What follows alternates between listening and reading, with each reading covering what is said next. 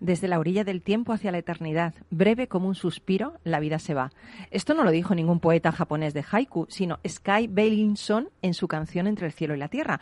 Sky es cantante, compositor y guitarrista argentino, considerado como un gran exponente del rock de su país. La revista Rolling Stone lo ubicó en el puesto número 6 de los 100 mejores guitarristas del rock nacional. ¿Estás en Rock and Talent?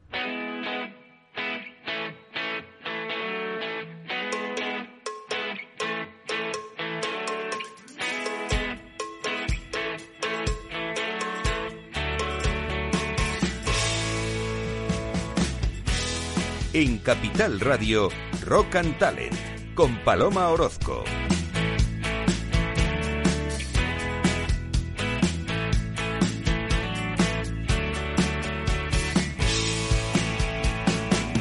Bienvenido, bienvenida a Rock and Talent. Qué gusto, qué gusto da venir estar contigo aquí otro lunes más. Ver al duende, ver al duende ahí en su pecerita, como un pez en la pecera, como decía este, ¿no? Juan Luis Guerra.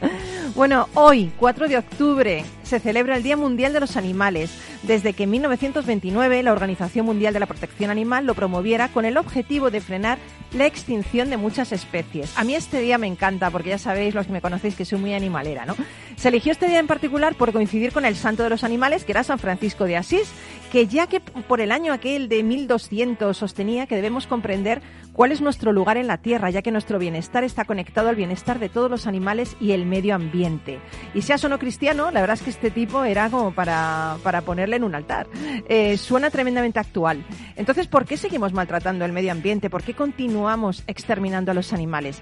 Ser la especie más evolucionada no quita derechos y protección al resto de los animales del planeta. Todos formamos parte de una cadena conocida como el ciclo de la vida, ya si has visto el Rey León sabes a qué me refiero, y la destrucción de cualquier especie genera grandes en la naturaleza. El otro día escuchaba a Dani Rovira en ese programa que tiene versión sonora original, no la versión original de tu vida, de Emilio Aragón, y estaba hablando de este tema y decía una gran verdad para mí, que debemos ser la voz de los seres que no la tienen, y ni los animales ni la tierra tienen voz. Me encanta lo que pensaba al respecto el gran Félix Rodríguez de la Fuente. Decía, todos debemos ir engrosando ese pequeño ejército, que el día de mañana se considerará el ejército heroico, mucho más que los que lucharon con las armas en la mano, el ejército de los que un buen día dijeron que había que hacer algo para proteger a una madre que no se queja, que nos ha dado todo lo que tenemos y a la que estamos matando.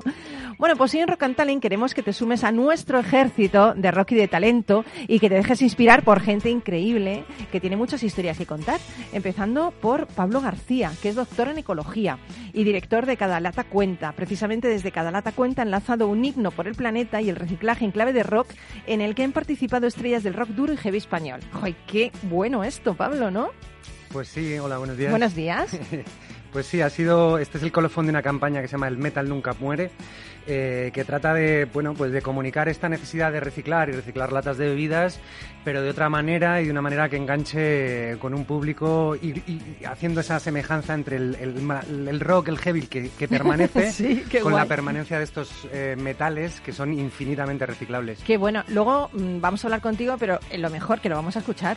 Claro que sí. Es, Primicia, lo vamos a escuchar.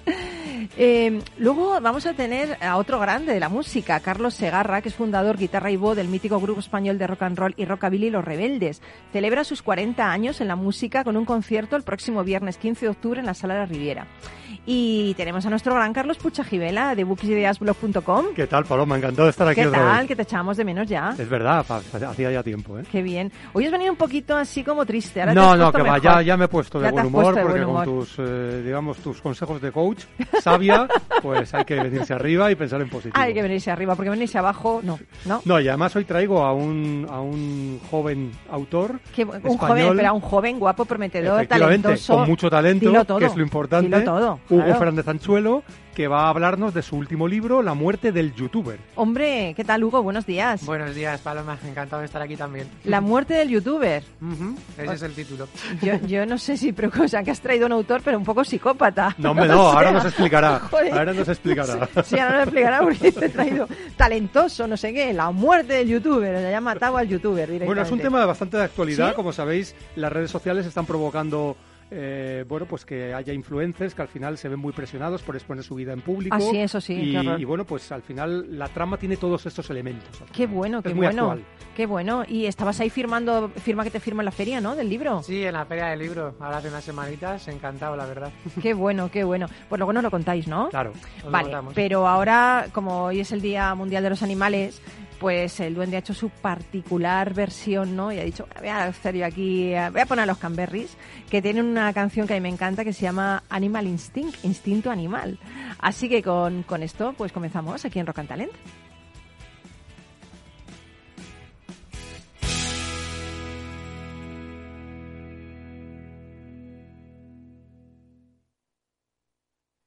Rock and Talent con Paloma Orozco.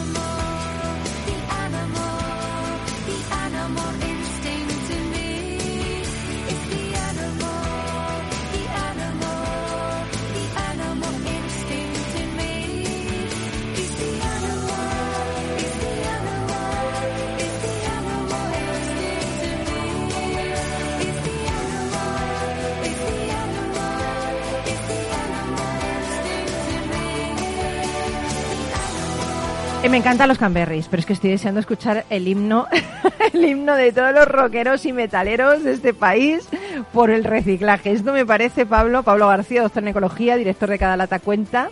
Eh, ¿cómo, cómo, ¿Cómo de repente se os ocurre lanzar un himno rock en clave de rock para concienciar del reciclaje?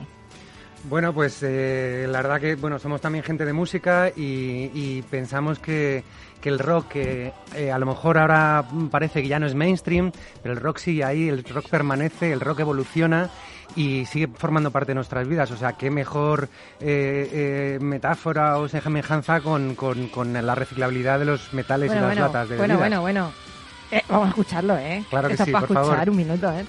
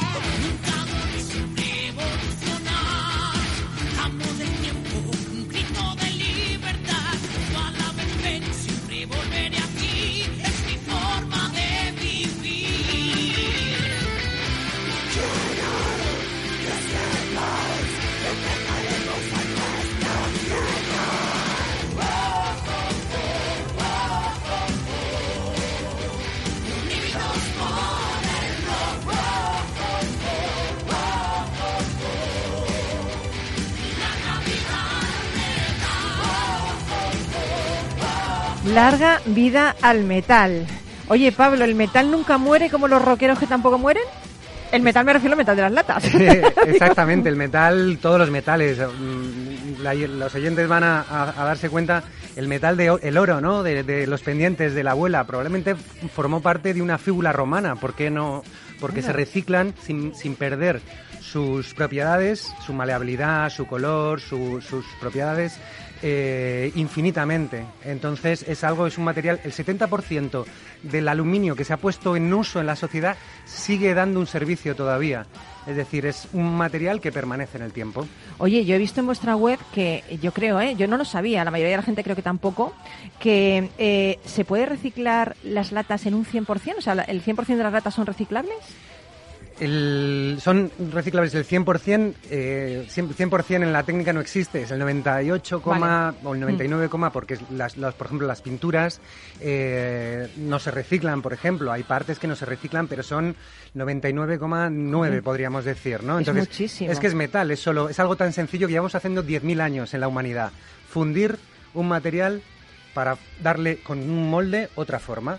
Entonces, una lata se puede convertir en una bicicleta, en una placa de un satélite o en las sillas en las que estamos montados. Seguramente que hay partes que han sido de metales ya fun- refundidos que siguen dando servicio. Oye, me encanta que el rock se haya hecho eco de esto, haya puesto voz a esto, ¿no? ¿Cómo ha sido trabajar con todos estos rockeros? ¿Quiénes son? Porque yo tengo aquí, a ver, yo tengo aquí algunos nombres, yo tengo, eh, han participado estrellas del rock duro y heavy español como Tete Novoa de Saratoga, Fortu Obús, Oscar Sancho de Lujuria, Diva Satánica, Nervosa y Blood Hunter, Mariscal Romero, la heavy Mariscal Rock, eh, Mate Vallejo, Ankara, Nino Hierro, Saratoga, Alberto Rionda y, Alirio Neto de Avalanche, Geray López de Aira, Jorge Escobedo de Sober, por cierto, estuvimos aquí con ellos hablando, que majos, con Carlos y con Jorge, Joaquín Pa- eh, Padilla, delegado de una tragedia. ¿Los he nombrado todos? Sí, yo creo que sí, yo se creo que sí. ¿Y cómo ha sido trabajar con toda esta gente? Pues ha sido fascinante y para mí ha sido un descubrimiento. Eh, toda esta campaña ha sido, mm, digamos, asesorada por Mariscal Romero, Mariscal Rock Sí. y la Heavy Juan Destroyer, que nos han guiado en el mundo del, del- rock para dar con Tete Novoa, que ha sido, digamos, el líder que lo ha convocado a toda esta gente en torno a un himno ambiental, un himno ecologista. Y yo he descubierto la verdad que tiene esta, este, este, este mundo del, del rock duro que en tiempos de posverdad y falsedades es impresionante ver como cada vez que abren la boca eh, están llenos de autenticidad, Sí, de luego. honradez y de un mensaje que desde... Y de coherencia, ¿eh? Y de coherencia. También hay que recordar que el mundo del rock, el rock duro, surgió en este país al mismo tiempo que el movimiento ecologista. Finales de los 70, 80 surgen y hay varios eh, himnos desde, desde Asfalto, Topo, desde aquella época. Bueno, Asfalto lo hemos tenido aquí, bueno, qué majo el Asfalto Fito también. y los Fitipaldis, Sí. Mago de Oz, donde el rock siempre se ha vinculado al medio ambiente y a la protección y el rock es una protesta, es un grito, Sí. es un grito de, de protesta social que también estimula a la sociedad a mejorar. Mm.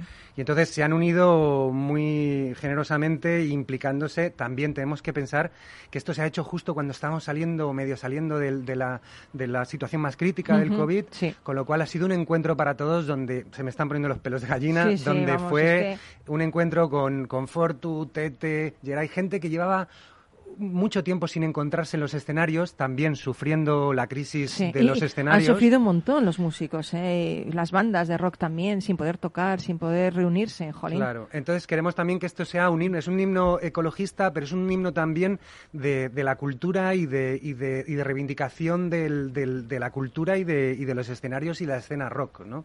¿Quién ha hecho la letra? ¿Ha sido Tete? La letra es de Tete eh, y de Geray, eh, con, digamos, mi producción y, y luego, pues la música también es de, es de Tete y de, y, y de Geray. Y luego cada músico ha ido metiendo, digamos, contribuyendo con pasión eh, en, en- en, pues, las guitarras, los bajos, todo el, todo el tema, ¿no? Bueno, ¿cómo te has quedado, Carlos? Yo me he quedado impactado y sobre todo a veces es muy, muy, muy emocionante participar en el proceso de producción de un himno como este, ¿no? Eso, eso cómo ha sido, es decir, os juntáis todos, ensayáis o una vez que está la letra, la música, o sea, realmente os habéis visto físicamente para poder crear el himno o no? Nos hemos visto, Tete y yo nos hemos visto, Tete y Geray se han visto, digamos que han sido los, los eh, Geray ha sido el productor musical. Por trocitos, claro, si Tete por en la trocitos. pandemia, claro. Luego pandemia pues se le va mandando, Claro, eh, es que digamos, la base, se va enriqueciendo. Tampoco hay mucha diferencia cómo se hace un disco real. Luego ya, pues se queda todo el mundo y se grabó en estudio, en directo, que el- es el vídeo que podéis ver. Oye, hay una el vídeo es precioso, ¿eh? Es es súper de buena onda que no veas. Hay una chica que tiene una voz increíble, ¿eh? una voz metalera increíble. Diva Satánica es una, para mí es una revelación, mía, es muy voz. conocida, tiene, eh, eh, de hecho es la cantante de un grupo brasileño, Bloodhunter, eh, y es eh, la voz gutural, es una muchacha dulcísima y encantadora, pero que tiene una técnica vocal que le permite hacer estos guturales. animal y- en el escenario, Y ¿no? bueno, Es- es un estilo dentro del metal, el gutural. Qué bueno. A mí me encanta la canción porque eh, se describe de manera metafórica ese infinito ciclo de vida del metal que se refiere a la música metal, como decía Pablo, ¿no? y al proceso de reciclaje de las latas, ¿no? porque ambas evolucionan, se transforman, son capaces de reconvertirse una y otra vez siendo inmortales. O sea, me parece que, es como muy, muy bien llevado, muy bien traído el tema de la metáfora, ¿no? Esta. Pero según una encuesta realizada por vosotros, Pablo, que también he estado viéndolo, ¿no? Este verano, en las playas españolas, un 26% de los encuestados todavía han utilizado el contenedor am- amarillo para reciclar las latas de bebidas, siendo el envase que más se consume en la playa. El planeta grita, somos el virus de la naturaleza, es esto reversible. Yo quiero que me des una esperanza, pero vamos a situarnos desde un punto de vista realista para saber dónde estamos y qué nos queda por hacer, ¿no? Bueno, eh, también habría que dar la vuelta. Hay un 74% de población bueno, sí, que, bueno. que conoce el contenedor amarillo, que lo utiliza en casa. También tenemos una, una- un, un problema que afrontar y es que en casa todos sabemos que es el contenedor amarillo. Ya el que no lo quiera hacer, digamos, bueno, y Que no es todos ignorancia, tenemos- vamos. Todos los ayuntamientos tienen la obligación, el Ecoembes, etcétera. Pero en los espacios públicos, en los festivales, en las playas, no siempre hay un contenedor amarillo. En Mm. la vía pública no siempre hay un Bueno, pues te contenedor lo guardas y te amarillo. lo tiras en tu casa. Efectivamente, pero también digamos que no solo vamos a exigir a los ciudadanos que Claro, se no, no, comporten también a la tal, administración, por supuesto. sino a la administración, Hombre. a los productores de festivales. Y para eso cada Lata Cuenta ha venido trabajando desde hace seis años con festivales de música en los cuales mm, vamos a facilitar y a mostrar cómo se pueden poner esos contenedores y hemos hecho bueno, cambios, como por ejemplo en el WOMAT en Cáceres empezamos y no había recogida selectiva ahí en la Plaza Mayor, en el casco antiguo de Cáceres y hoy día sí lo hay. Qué bueno. Entonces, nuestro trabajo también es mostrar a los ayuntamientos pues que tienen que reforzar su sistema de, recogida en playas, que hay que empezar a separar en todo lugar eh, la- los residuos. Eh, porque si no es un mensaje contradictorio. En casa hago una cosa y luego estoy en Sí, un festival y sí. ¿qué hago? Lo tiro. Lo tiro aquí. No, hay que ser coherentes también en el sistema de recogida y que en todo lugar tú puedas eh, poner tu, tu- tu residuo en el lugar donde se va a poder reciclar con seguridad. Eh, te, iba, te iba a comentar, Pablo. eh, tú eres doctora en ecología. Sí. Esto la gente no va a saber lo que es. Porque yo sí. Pero, yo sí, que podría no saberlo. Pero, Bueno. pero eh, me parece genial, ¿no? O sea, el, el tema de la ecología. A ver, eh, ecología es una rama muy amplia que va desde el estudio de los pastizales y los eh, animales. A mí me, siempre, mm, cuando digo ecología, me visualizan con, con, pues en el campo, ¿no? Sí, pero hay más, es más. Pero te, te lo voy a complicar más porque yo me reivindico como ecólogo urbano. Mm. Es decir, en la ciudad es un ecosistema y se dan los flujos de materia y energía, Total, intercambios total. y de información, al ser un ecosistema también cultural, que tienen una influencia sobre nuestro entorno. ¿no? Pues el, el- el cementar una calle o un patio escolar eh, va a hacer que aumente la temperatura de ese, de ese, de ese colegio. Eso es ecología. Y eso va a, si hay vegetación en un patio escolar, va a haber insectos, va a haber una serie de relaciones que se van a dar. Es decir, las un reglas hábitat. las reglas de, del- de la tierra y de la naturaleza nos afectan aunque estemos aquí dentro de esta oficina. Entonces, es ese estudio para mejorar y buscar cómo se pueden, eh, bueno, pues eh, en- al, al final es ahorrar energía, ahorrar... eh, ¿Ves cómo la gente no sabía lo que era? Porque se piensan que es nada, la ecología de ecología, pero hay muchas más cosas. Claro. hay- Oye, dentro de cada lata cuenta, ¿qué más cosas estáis haciendo? Pues hemos estado el, por cuarto año haciendo la campaña Circula tu lata en playas. Eh, que es bueno pues unos mochileros que van recorriendo la playa eh, Los he visto, ¿eh? Los he visto, sí, los he visto. Estado en Coruña, Valencia, Cádiz y Málaga. Eh, hacemos también investigación. Vemos, por ejemplo, en Coruña hemos puesto en Orzán y Riazor, que es más o menos la misma playa, la mitad de la playa, los contenedores los hemos señalizado con banderas y los otros no. Y hemos visto que si pones banderas, se, llenan más, claro. hasta un 6% más. Porque la gente los ve. O sea, intentamos también in- buscar la Hacérselo forma fácil a la gente. hacérselo fácil a la gente y mostrarle al ayuntamiento cómo puede, eh, cómo puede mejorar. También dentro de esta campaña, El Metal Nunca Muere, hemos hecho, eh, trabajado con las salas de ensayo de Valencia, Sevilla, Madrid y Coruña. Y tenemos más de 50 salas que han- se han sumado a la campaña, han incorporado el contenedor, en- el contenedor amarillo y sensibilizando a, a todo el mundo de la música de sus ciudades sobre, sobre el reciclaje, ¿no? Qué bueno, qué bueno. La verdad es que hacéis un montón de cosas, ¿eh? Pues tratamos de, tratamos de innovar y de mostrar, eh, digamos, caminos de la comunicación ambiental y, y la educación ambiental que no sean el de siempre, porque el de siempre algo está fallando. El Sí. decirle a la gente, eh, lo estás haciendo mal, vas, esto es Echarle fatal, la bronca, digamos, el- no, no es inspirador. cierto mesianismo, nosotros tratamos de Sí, comunicar sí. con buena vibra y sobre todo nos centramos en una población muy, muy especial, que son los jóvenes. ¿Por qué? Porque los niños ya están en, en- en el sistema educativo, ya tienen el... el- o sea, regañan Los a sus mensajes, papás cuando hacen sí, las cosas sí, mal. es verdad, tienen es la- verdad. Es verdad, está es dentro del programa, pero en la adolescencia luchamos contra lo que nos han enseñado antes. Entonces perdemos, por esas ganas de formar parte del grupo, las costumbres, Sí, ¿no? es verdad. Entonces, trabajamos con esa población que es bastante complicada, ¿no? De, digamos, comunicativamente impactar para mostrarles que, que, bueno, que, que hay que, que, que, que para tener esa buena onda que quieren tener y socializar, hace falta también tener una sensibilidad con el medio ambiente, comportarse Desde bien luego, desde luego. Y, y- y así garantizar que cuando sean adultos ya, ya, van, a, ya van a tener el comportamiento por siempre, ¿no? Oye, ¿y una anécdota? Una anécdota en esa grabación de ese himno del rock por el planeta eh, a favor del reciclaje. ¿Alguna anécdota que os haya pasado, que se haya sucedido cuando estéis grabando eso? ¿O algo que haya sido así un poco divertido? ¿Te- ¿Algo en tu cabeza que puedas encontrar?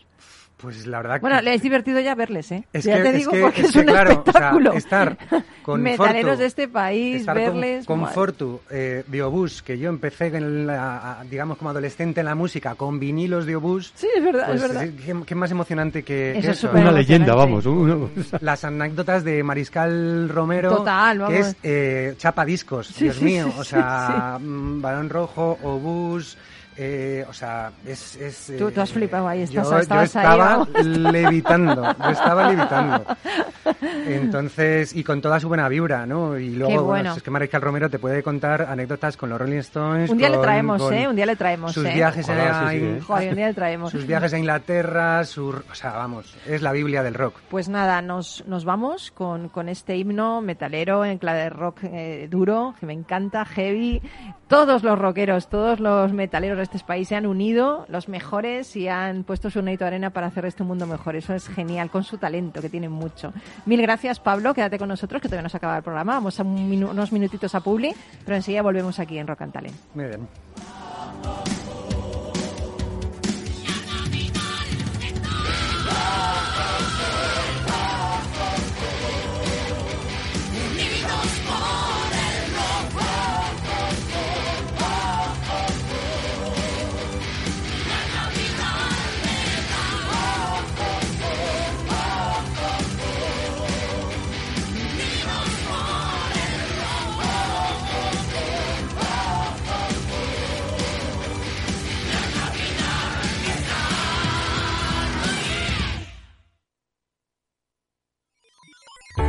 Los robots escuchamos Capital Radio.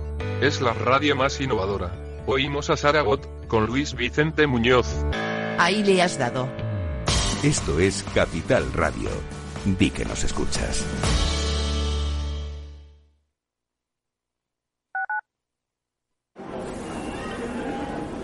Metro de Madrid te lleva de forma segura al trabajo, al gimnasio, al retiro. Un medio de transporte accesible y rápido que te acerca a los lugares y a las personas que más quieres. Ahora y siempre, utiliza el transporte público. Ahora y siempre, muévete en Metro. Metro de Madrid, Comunidad de Madrid. Todos los lunes a las 12, en directo en Capital Radio, la actualidad de personas y empresas en el Foro de los Recursos Humanos, primer espacio en la radio y en Internet dedicado a la gestión de personas y directivos en nuestro país. Voces acreditadas, profesionales del sector, empresas destacadas, empleados, líderes, todo sobre los recursos humanos. En la radio siempre en directo desde hace 18 años. Antena de Oro 2020. El Foro de los Recursos Humanos, los lunes a las 12 con Francisco García Cabello.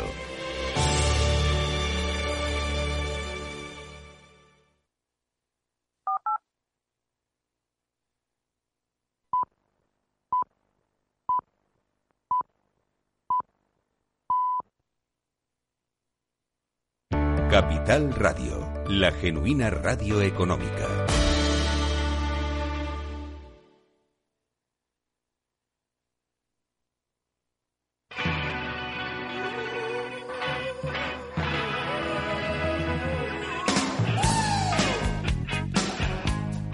Rock and Talent con Paloma Orozco.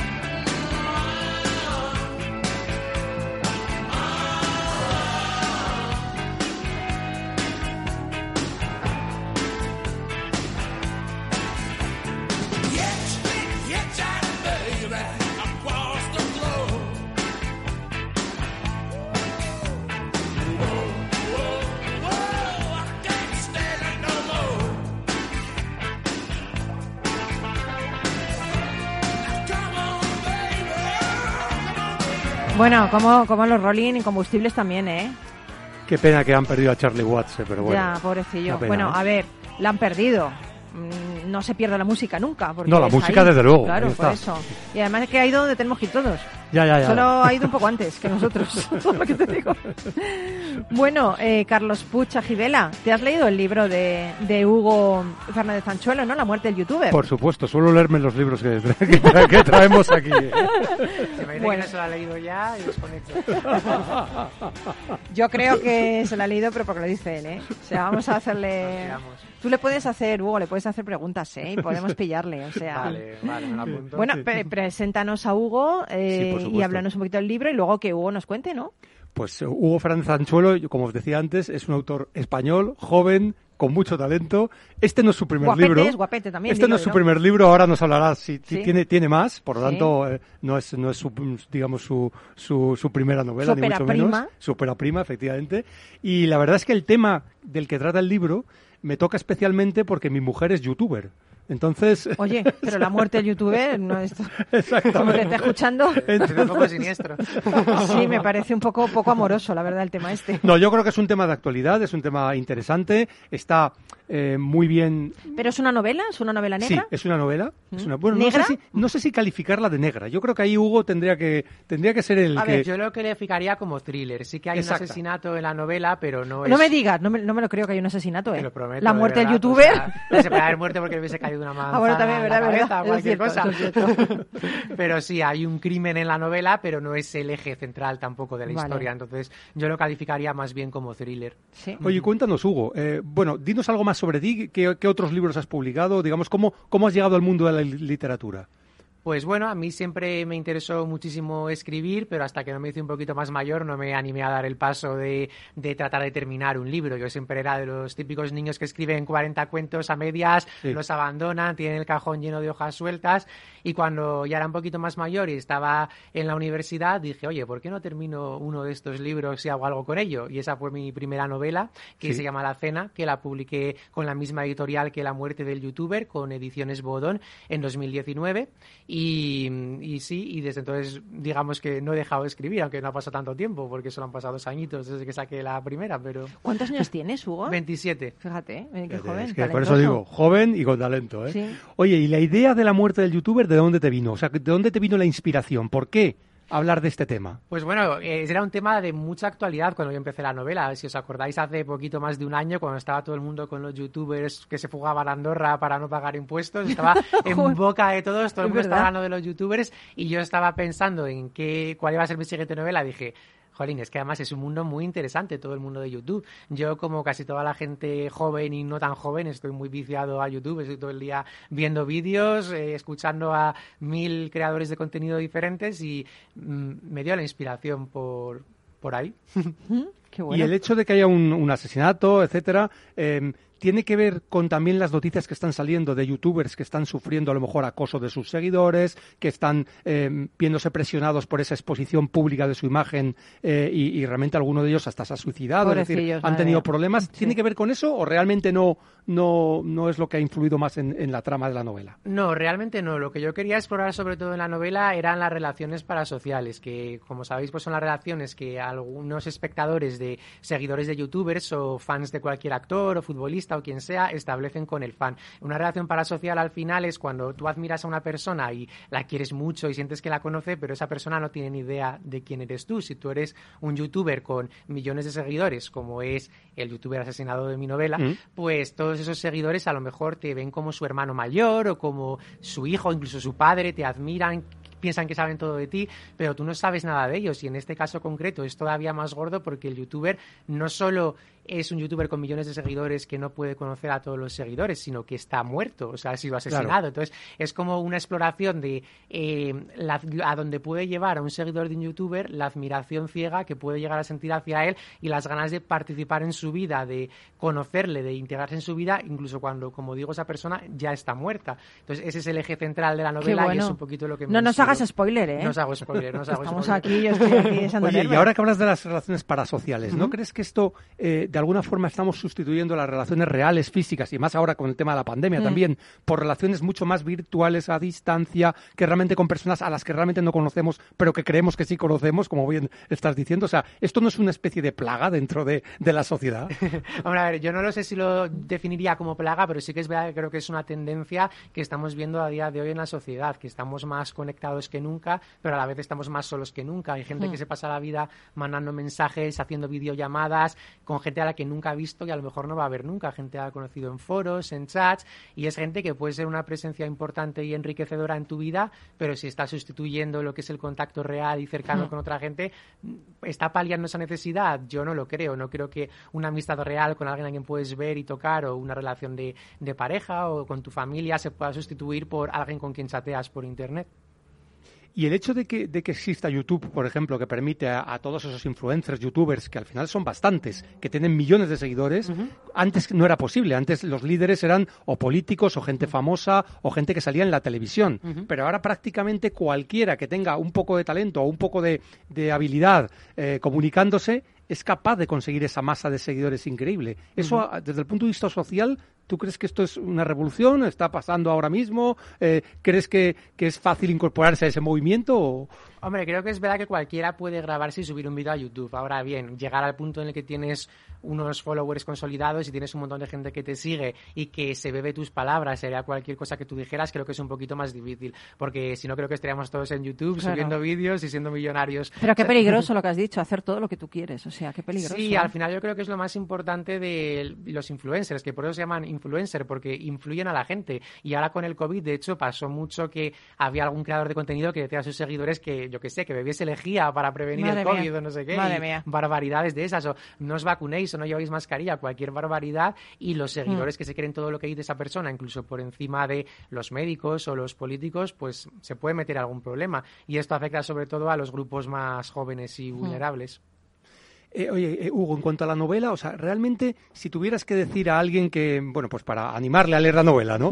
¿Cuál es, digamos, mm, lo más atractivo de la novela? ¿Qué se va a encontrar ahí? Es decir, que hagas un poco de, de publicidad para que la A ver, gente. a ver, una cuña publicitaria, una cuña. Exactamente, una cuña publicitaria. Pues hombre, yo tiraría por dos lados. Por un lado, si os interesa explorar el mundo de los influencers y las relaciones parasociales y YouTube y todas las redes sociales y cómo impacta en las personas a nivel humano, os va a interesar mucho la novela. Y por otro lado, si os interesan las novelas de misterio y de intriga con asesinatos y gente investigando, pues también os va a gustar. Oye, por ahí, oye, que se lo venía preparado. No, no, Porque bien lo ha hecho, ¿eh? Fantástico, Que bien lo ha hecho, la ¿eh? cuña. Y yo también le A mí quiero... me ha convencido. Me ha convencido por completo. A mí Y tanto es así que le voy a preguntar si ya estás pensando en tu próxima novela o en tu próximo libro. Que espero que sí. Eh, A ver, todavía he de decir que estoy centrado en publicitar un poquito este. Todavía tengo, tengo ideas en la cabeza, pero todavía estoy en la fase muy Claro. inicial en la que está germinando la idea en mi cabeza, pero no estoy escribiendo activamente. Estoy... Hombre, es que a ver, tú te crees que va a escribir como tú lees, que él se lee un libro en una noche. Claro, es que así tenemos que escribir toda España, toda España escribiendo para que Carlos Pucha Gibela se lo leyera cada noche. Es como muy complicado, Carlos. Darte a ti, alimentar a la bestia es muy complicado. No, pero muy a, a mí lo que me gusta del libro de Hugo es que combina lo que él ha dicho. Es decir, no solo una novela de entretenimiento, sino que es, es algo que realmente Socialmente te, sí, tiene te, un te hace ahí. descubrir un mundo que a lo mejor tú no, tú no lo conocías desde, desde fuera. No es fácil conocer Qué ese bonito. mundo. Pues yo me lo voy a comprar. Pues muchas gracias. Sí, sí, sí, porque los lo libros, no, los libros no hay que regalarlos, hay que comprarlos. Hay que potenciar que los Exacto, creadores y los exacto. artistas ganen dinero, porque si no, ¿qué hacemos? Porque además Claro. merecen ganar dinero por el talento y por haber, Exactamente, por haber hecho el trabajo. exactamente, exactamente. Y como escritores es difícil, porque a mí la gente me dice, regálame un libro. Y digo, a mí tampoco No. me lo regalan. no Claro, muy bien, muy bien. ¿eh? Tú no regales. Hay que comprarlo. no, Tienes toda la razón. Hay ¿eh? que comprarlo directamente. Bueno, pues mil gracias, Hugo, por estar con nosotros. Carlos, ¿nos recuerdas? ¿Nos Sí. recuerdas? El libro se llama La muerte del youtuber. El autor es Hugo Fernández Anchuelo, de la editorial. Ediciones Bodón. Perfecto. Oye, genial, ¿eh? Gracias por estar con nosotros, Hugo, y por compartir talento. Y ahora te voy a presentar a otro rebelde. Uy, uy, uy. Pero este, este rebelde tiene, tiene causa, ¿eh? O sea, este rebelde no es sin causa. ¿Os acordáis del rebelde sin Sí. causa de James Dean? Que James siempre he Dean, dicho, exactamente. joder, pues si es rebelde sin causa, pues ¿para qué rebelde? sea, o sea, es mejor ser rebelde con causa, ¿no? A ver si adivináis quién es.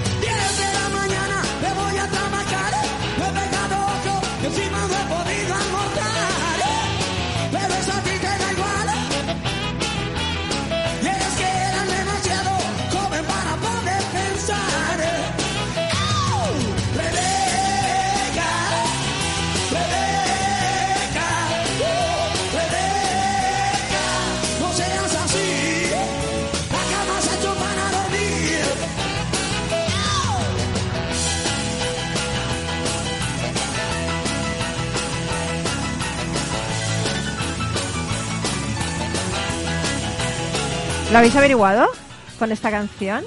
El que queremos, tenemos que averiguar. Pues quién es el que está tocando esto y el que está cantando.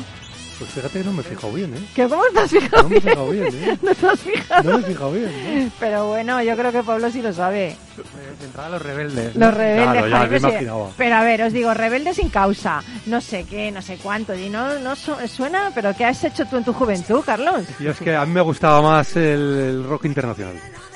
¿Más que esto? Sí, no, sí, a mí no, serio, a lo mí siento no. mucho, ¿eh? A mí no, a mí no, a mí Lo no. siento mucho, ¿eh? ¿Qué, ¿Cuál era tu grupo? Dire Street, no me digas más. No, mm, Bruce Springsteen para mí es lo más. Joder, pero no se puede uno quedar en Bruce Springsteen, por Dios, hay un montón de Los gente. Stones también, o sea, sí. pues sí. Pues a mí el rock nacional siempre me ha volado un montón, me ha gustado muchísimo. Tú sí los conocías, ¿no, Hugo?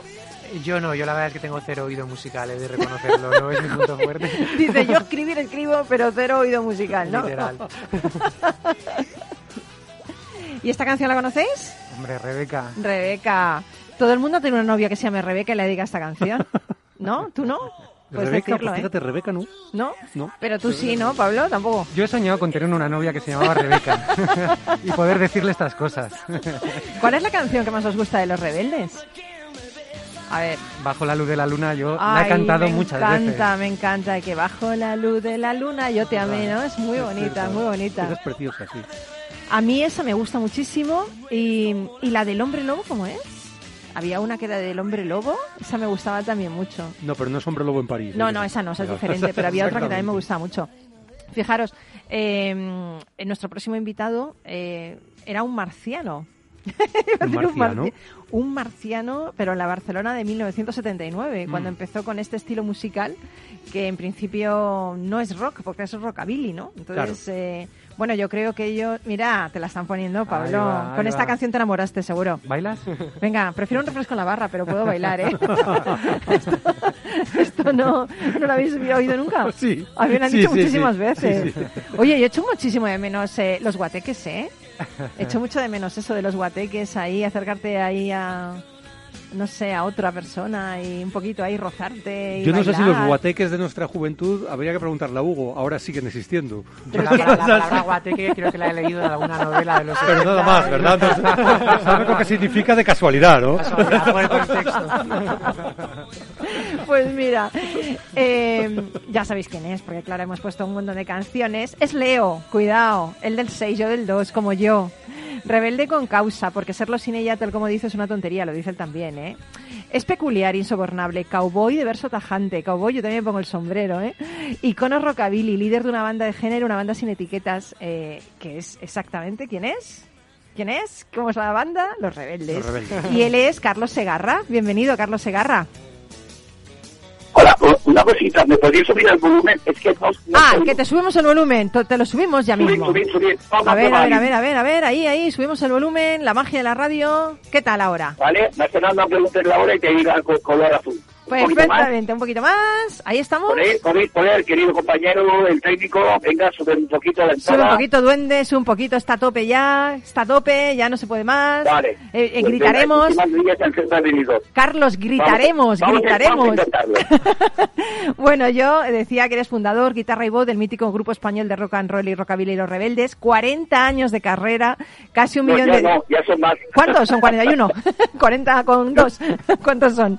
40 y repicó, dice en valenciano. Madre mía, pero un millón de discos vendidos. Estáis en todas las enciclopedias del rock como la primera y más importante banda de rockabilly del panorama musical español. Sois incombustibles. Y el viernes 15 de octubre lo demostraréis en vuestro concierto en la Riviera, ¿no? Celebrando esos esos cuarenta y tantos años de carrera, ¿no? Allí estaréis. Bueno, ya lo celebramos el año pasado en, en la. Entonces, claro, curiosamente, esos dos años han hecho que todo lo que teníamos, tanto el merchandising como los marketing con los músicos, claro, se pone 40 años, pero va a ser 42. Pero bueno, Madre es mía. lo que hay. Y como digo, lo más importante es cuando pase todo esto, pasemos lista, estamos todos. Eso es Genial, genial. Eso es verdad, Carlos. Además, te voy a decir un título que os gusta mucho la prensa. Los rebeldes Madrid de la Joy. Los rebeldes abren Madrid de la Riviera. Qué Ahí bueno, qué bueno. Sí, estamos Pásame ya. Es que tenemos unas ganas ya de ver a- en concierto a los músicos, Claro. de vibrar, de sentir, de emocionarnos. Qué ganas tenemos, Pues sí. ¿eh? Madre mía, ya es que. Ganas tengo yo. Más tú, claro, evidentemente.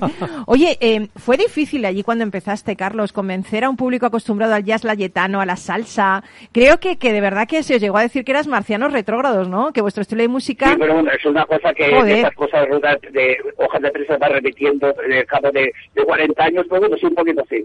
Sí, Lo pero, pero fue difícil, ¿no? Que era muy bonito, es que le- el primer single del disco anterior, estudio del 2019, Rocola Blues, sí que fue el chico de la guitarra. Y el Mm. chico de la guitarra cuenta que yo tocaba y se ponía prohibida la entrada a menores de 18 años. Yo tenía 15 y era el músico. Madre mía. Oye, en el inicio de la banda llegasteis a telonear a figuras como Chuck Berry, Los Ramones y Mike Oldfield y después fichasteis por una multinacional para grabar ese disco que yo creo que fue el principio, ¿no? Cerveza, chicas y rockabilly, ¿no? Pues sí, fue el primero. La lástima es que justamente me tocó cumplir con el servicio militar, de cual estoy encantado. Madre mía. Porque gracias a hacer las líneas regulares de Ceuta salió bajo luz de la luna Mediterránea, que eres una estrella. Todo eso, O sea, cuando ahora mi- haciendo la ahora mini. mismo, como entrevista, me reengancho a ver si me salen cinco temas como estos. Madre del amor hermoso. Oye, no, a mí la de Bajo la luz de la luna, anda que no he besado yo con esa canción, anda que no he estado yo ahí mirando la luz de la luna, tumbada ahí en la hierba. Ese tema que aquí no es mío, ¿eh? Deje, deje- bueno, ya, pero dejemos ese tema, ¿no? ¿Cuál es la canción? ¿Cuál- de todas las que tenéis, porque tenéis canciones muy potentes y, y además son canciones con historia, a mí me encanta, pero ¿cuál es tu canción de todos esos 40 años? ¿Con cuál te quedarías? Ya empezamos. Ya empezamos, Ya ya, empezamos. como somos la gente Mira, de, de aquí. mis parejas, mis canciones son muy infieles, y además son todas mías, con no temporadas. Además, una de las cosas buenas que tiene el mundo de Internet y las redes sociales es que me piden canciones que yo ni recuerdo haber compuesto. ¿Qué me dices? ¿Qué me dices? Oye, que no es que no es coña, no estoy tirando el rollo en plan, eh, ay, no, no, no, no, es como, como Presley Beatles, no, no, hay canciones que son la quinta, sobre podría decirlo, la cuarta de la cara B de tal disco. Digo, ¿eso de quién es? Eso de la Fortaleza, no, esa es tuya. Ya. O sea, hay canciones que la gusta la gente que cuando grabé el disco lo toqué una vez en la presentación y no lo he vuelto a tocar en mi vida. Madre mía, pero de to- no, no hace falta que sea tuya o no sea tuya. De toda la banda, ¿cuál es tu canción favorita? Te voy a poner en un compromiso. Ya sabes que, que los que estamos aquí en radio siempre preguntamos hasta que nos Pues mira, ¿eh? a día de hoy, la que ensayamos hace dos días, que hacía desde Memphis, que grabamos un disco llamado La Rosa del Cruz de Memphis, Tennessee, producido por el bajista de Stray Cats, ¿eh? que bien me queda al centro de Memphis, Impresionante. un tema que se llama Rock and Roll, que Bueno. habla de la historia de rock and roll, desde el ritmo y el blues y el soul hasta lo- el rock and roll de día de hoy. ¿Sabes que tienes... Ahora mismo eh, es esta porque es la última que he ensayado y no me acordaba ni de la letra, quiero Fíjate, pues tú no te acordarás de la letra, pero nosotros tenemos un técnico que se le llamamos el Duende, que además es DJ y es músico, y tú le firmaste ese disco. ¿Qué te parece, eh? ¿Qué te parece? Le Hombre, firmaste ese disco. Hombre, yo soy, yo soy muy de duende, yo soy muy de shanas, a mí eso me presta, porque es en Asturias, yo soy muy de duendes y de shanas y cosas de esas.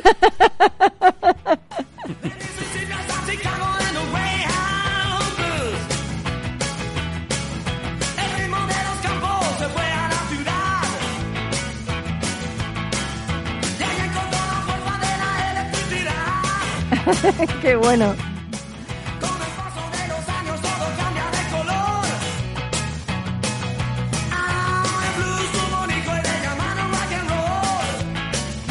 Esta es la que, la que es tu, tu favorita, ¿no, Carlos? Ahora mismo, mañana será otra. Mañana será otra, qué ser- guay. No se puede ser guapo, si es que antes de vida no Oye, yo quiero emplazar a todas esas personas que tienes un montón de fans, un montón de gente que te sigue, qué bueno eso, ¿no? Eh, eh, a ese concierto, súper concierto, el viernes 15, que queda nada, queda nada eh, de octubre, queda poquísimo tiempo, en la Riviera, ¿no? Sí, y aparte voy a decir una cosa, yo que he cumplido este agosto 60 años, eh, me está viniendo gente a los conciertos 15, 20, 25 y algunos sí vienen con los padres hermanos mayores, pero es que me llena los dedos de puta satisfacción de orgullo. Has hecho- has hecho ahí- has- de 20 has años metido una cuña- por sí solos, no por su padre, no por su madre, no por no, no, por lo que hice yo en los 70, lo que sonaba en, en las emisoras medios no me gustaba y dije, ¿qué hay antes de esto, no? Y ahora me estoy encontrando que yo era fan de gente mayor que yo y ahora hay chicos que están pasando por el mismo proceso que yo pasé en su momento, que es el reggaetón, dice, dice, me da, dice, bueno, arcadas, ¿no? ¿qué más hay, no? Entonces están el público joven que viene con sus padres de padres mayores y público entre 15 y 20 o 25 que lo han descubierto por sus propios medios, que es una de las cosas buenas que se han tenido las redes sociales. Pero es que te digo una cosa, es que primero, 60 años no es nada, eso quién lo dice, porque realmente a mí me parece eso una tontería, 60 años ya ves, y después la música es universal. ya, 60 años, bueno, la flor de la vida. La flor de la vida, pues sí, yo creo que sí. Bueno. Y lo vamos a ver, ¿eh? El viernes 15 en el concierto de la Riviera, lo vamos a ver, ahí Más estaremos. os vale porque pasa por lista, y al que no esté, luego te- te- lo, lo pasamos. Pasamos lista. Bueno, Carlos, mil gracias por atendernos y, y sigue, por favor, sigue inspirándonos y, sigue con esa música maravillosa y, y mucha suerte en ese concierto viernes 15 en la Riviera. Chao, hasta siempre. Vamos a quemar Madrid. Vamos a quemarlo. Bueno, a quemarlo, ¿no? Pero no lo Madrid. Vale, genial, Carlos. Un beso. Hasta siempre. Chao. Hasta cuando queráis.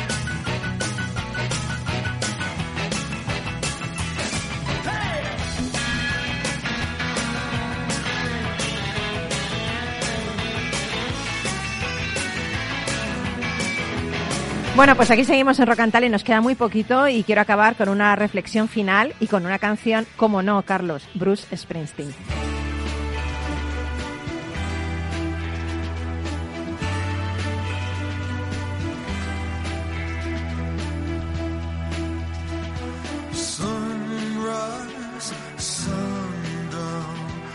En 1854, el presidente de Estados Unidos quiso comprar el territorio de los indios. Esta es la parte, esta es una parte de la carta que recibió del jefe Sioux Toro Sentado.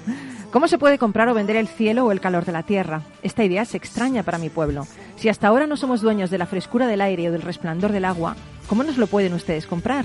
Cada parte de esta tierra es sagrada para mi gente. Nosotros sabemos que el hombre blanco no entiende nuestras costumbres. Para él una porción de tierra es lo mismo que otra, porque él es un extraño que viene en la noche y toma de la tierra lo que necesita. La tierra no es su hermana, sino su enemigo, y cuando él la ha conquistado sigue adelante. Su apetito devorará la tierra y dejará detrás un desierto. Si yo decido aceptar, pondré una condición. Al hombre blanco deberá tratar a las bestias de esta tierra como hermanos. Yo soy un salvaje y no entiendo ningún otro camino. He visto miles de búfalos pudriéndose en las praderas, abandonados por el hombre blanco que pasaba en el tren y los mataba por deporte. ¿Qué será del hombre si los animales? Si todos los animales desaparecieran, el hombre moriría de una gran soledad espiritual, porque cualquier cosa que le pase a los animales, también le pasa al hombre. Todas las cosas están relacionadas. Todo lo que hiera la tierra, herirá también a los hijos de la tierra. Los blancos también pasarán tal vez más rápidos que otras tribus. Continúe ensuciando su cama y algún día terminará durmiendo sobre su propio desperdicio. Cuando los búfalos sean todos sacrificados y los caballos salvajes amansados todos y los secretos rincones de los bosques se llenen con el olor de muchos hombres, ¿dónde estará el matorral desaparecido? ¿Dónde estará el águila? Será el fin de la vida y el comienzo de la supervivencia. Qué bien lo expresaba ese gran jefe Lakota. La tierra no nos pertenece, nosotros pertenecemos a la tierra. Gracias a nuestros invitados por compartir. Gracias Hugo, gracias Pablo, gracias Carlos, gracias Carlos Segarra. Eh, y a ti, mil gracias por estar ahí siempre. Un gran abrazo enorme de todos los que hacemos Rock and Talent y mi consejo samurai para terminar de hoy. Una sola palabra basta para declarar tu fuerza o tu cobardía. Sé feliz, te queremos. Besitos, chao.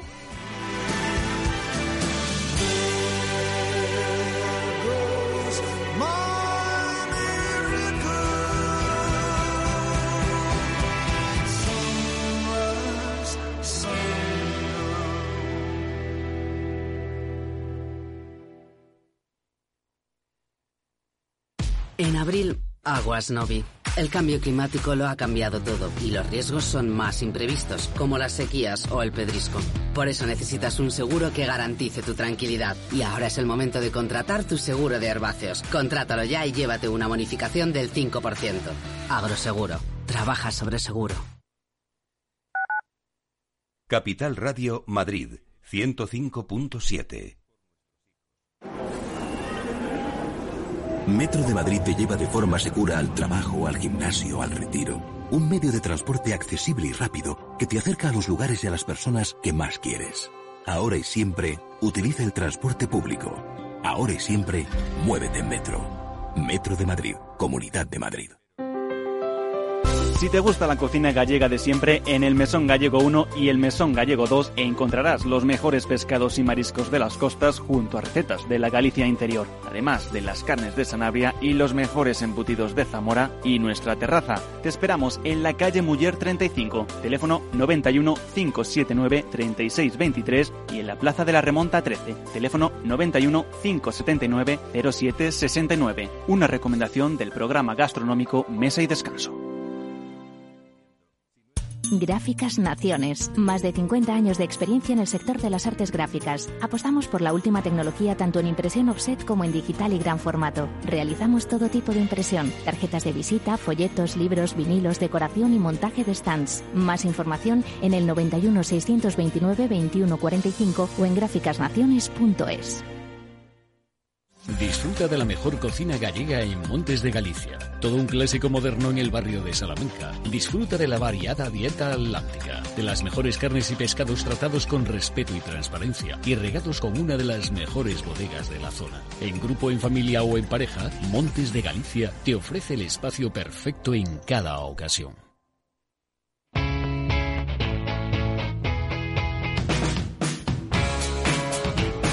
La economía despierta. Capital Radio.